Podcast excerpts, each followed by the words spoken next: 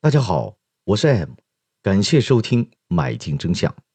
从这一期开始，我将和大家一起深入剖析关于年轻人、老年人养生的骗局。不管你是什么年龄层，又或者不管你信不信保健，听完以后，请把我的节目分享给你的朋友，也许你可能拯救一个人，甚至一群人。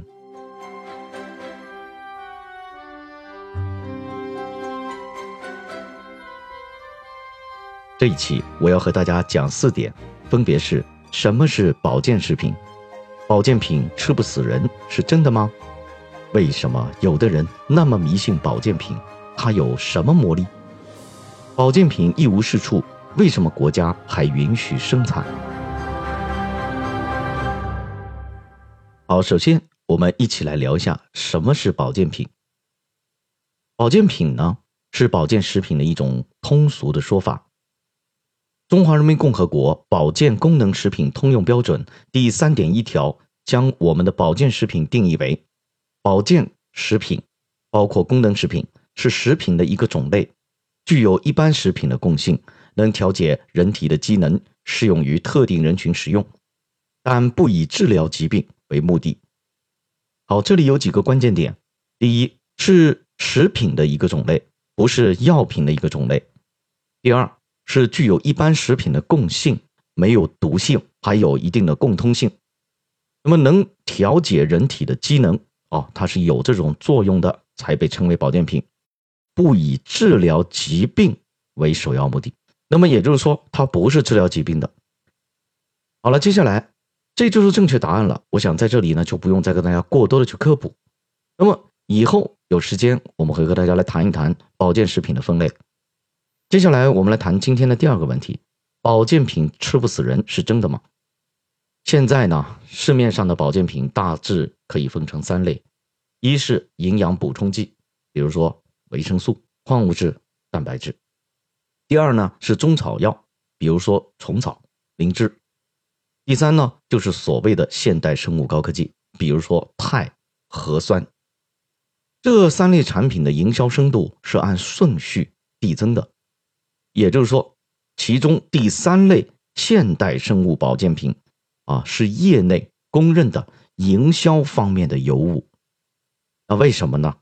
因为第三类的这种保健品概念最抽象，价格能够卖得更高。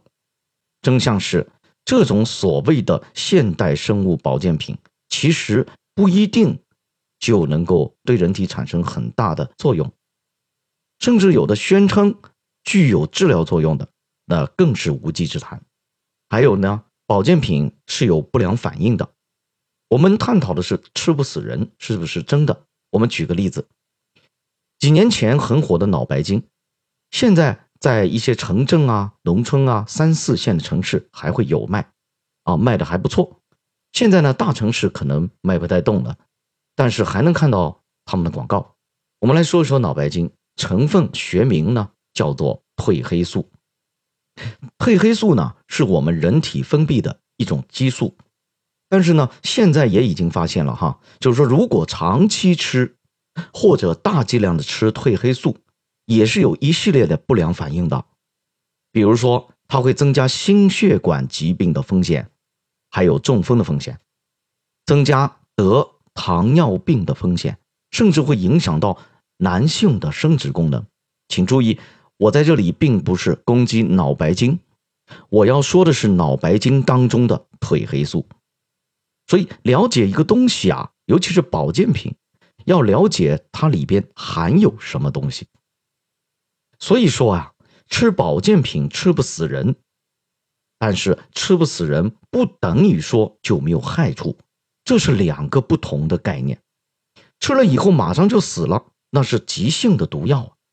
不等于说你长期吃就不会有什么害处。大家都知道砒霜，如果少量的去吃是不会致死的，但是长期少量的吃会破坏我们的组织，损害我们的细胞，直至把人害死。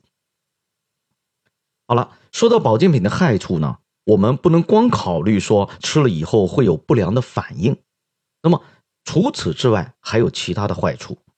比如说把保健品的话当药吃，当药吃呢，就意味着想要治病吗？可是保健品和药品是不一样的呀。药品经过详尽的临床试验，确定有效还有它的副作用之后，才会进入市场吧。可是保健品是不会进行临床试验的，啊，即使有一些临床试验，也只是针对保健品当中的某一种成分进行临床试验。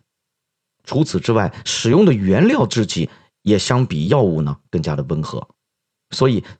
这种可能性，大家想一想，如果你想把它当成药来吃，去治疗某一种疾病，那么有没有一定的可能会增加延误病情呢？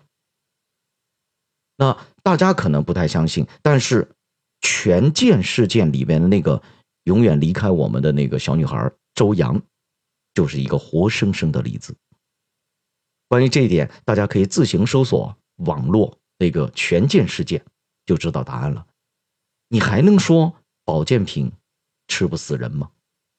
还有一个是心理上的，你买保健品的时候，因为听信了宣传，或者是被那些营销人员骗了，你信了，等到知道了事情的真相，上网看到一些科普的文章，或者听到我的节目，然后发现买的保健品实际上是骗人的，这个对心理上是会有打击的。有一些人就会觉得受骗上当的滋味不好受，所以这个也会有心理的负担，尤其是老年人，有时候经历不了这样或那样的打击，可想而知了。那么，为什么有很多人声称吃了保健品有效呢？我在这里归结为下面两个原因：第一个是没有病入膏肓，这句话是什么意思呢？就是说，当他。在医院体检，发现自己即将要得到某种疾病的时候，他或者某一种疾病刚刚诱发、刚刚发生的时候，在早期，那么就开始去就去治疗。但在治疗的过程当中，那么他吃了一些保健品，哎，发现保健品起到了一定的作用。呃，这种现象是可能的。为什么这样说呢？我们在在前面也已经说过，咱们中华人民共和国对这一块的一个保健品的要求，就是可以调节生理机能。虽然说不能治病，但是防病还是可以适当使用的。那么问题就来了，是不是所有的保健品都有预防的作用呢？答案当然是不尽然。关于这一点，以后我们再详细的去聊。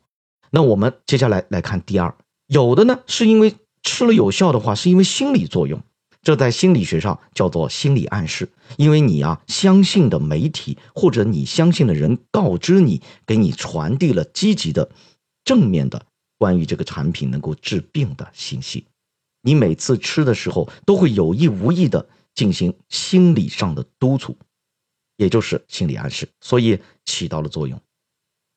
大家不要觉得奇怪，我说的这个不是玄学，这种心理暗示在一般的制药厂当中经常出现，也属于制药厂的标准操作流程。这个流程利用的就是心理暗示的原理。一般这种心理学原理会产生一种科学效应，就叫做安慰剂效应。关于这一点，大家可以自行搜索“安慰剂效应”，就知道我为什么说的那么有理有据了。但是有时候像我这样的人很难赚到钱，哼，也很令人讨厌。为啥呢？全怪我话说的太白了，于是我也不能去卖产品的，对不对？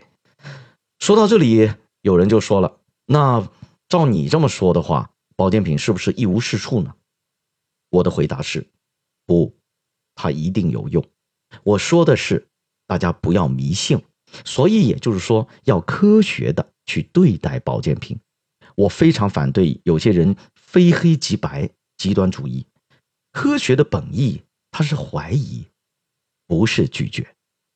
说到这里，M 要在这里再一次澄清一件曾经。震惊国内的新闻。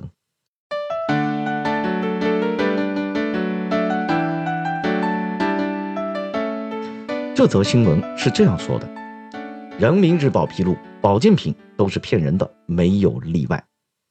这个文章声称，国家重要的报刊《人民日报》已经明确指出，保健品只是吃不吃不死人，没有其他任何作用，甚至援引了很多所谓的专家学者的声明以及调查报告。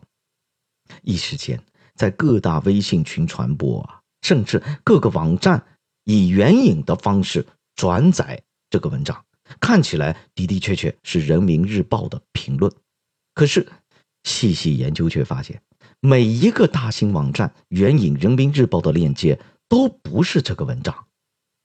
哎，我这个人呢，就偏偏比较固执，觉得既然有文章，就一定有出处。如果有出处，唯一的可能当然就是人民日报了。可是我偏偏就是找不到人民日报的这篇原生地址。我开始怀疑，写这篇文章的人的目的究竟为何呢？首先，喜欢使用“啊所有啊”。无一例外啊，这种词汇，或者说是没有例外啊，这种随随便便下的定义结论，绝对不是官方媒体的行为。这种词汇它产生了极大的蛊惑性和不理性。假如这是谣言，对行业的发展、社会的和谐是具有极大的破坏力的。所以，理性冷静的人都会觉得这件事情很蹊跷。很明显，这难道不可能是一场阴谋吗？但是上述种种，只是我一个人的推论，没有证据。后来，呃，一个月一个多月的时间，终于找到了上述文章。可是文章和前面所说的完全不一样。它的标题是这样的：“评权健事件，保健品别随便忽悠成药。”我采纳了其中重点给听众朋友听，一些保健品已经从专注健康、有益身心的产品，变成了弄虚作假、坑蒙拐骗的工具，给病人乃至家庭带来难以抹去的阴影。改善健康绝不能成为一门只顾赚钱的生意。任何故弄玄虚、虚无缥缈的神秘力量。都是对科学的曲解，任何不劳而获、一夜暴富的代理神话，都是对成功的歪曲。健康中国建设任重道远，对任何企业和任何个人来说，都需要绷紧心中的弦，珍视人民群众对健康的渴求，绝不能拿生命当儿戏。大家听听，从头至尾。并没有任何完全否定一个行业的说法，文章理智平实，论据充分有力，这才是真正的官媒呀！想要看原文的朋友，请上网搜索《人民日报》评权健事件保健品，别随便忽悠成药，就能看到还没有被人歪曲的文章。好，总结一下本期的主张：第一，保健品不能代替药品。第二，保健品也能吃坏人，甚至吃死人。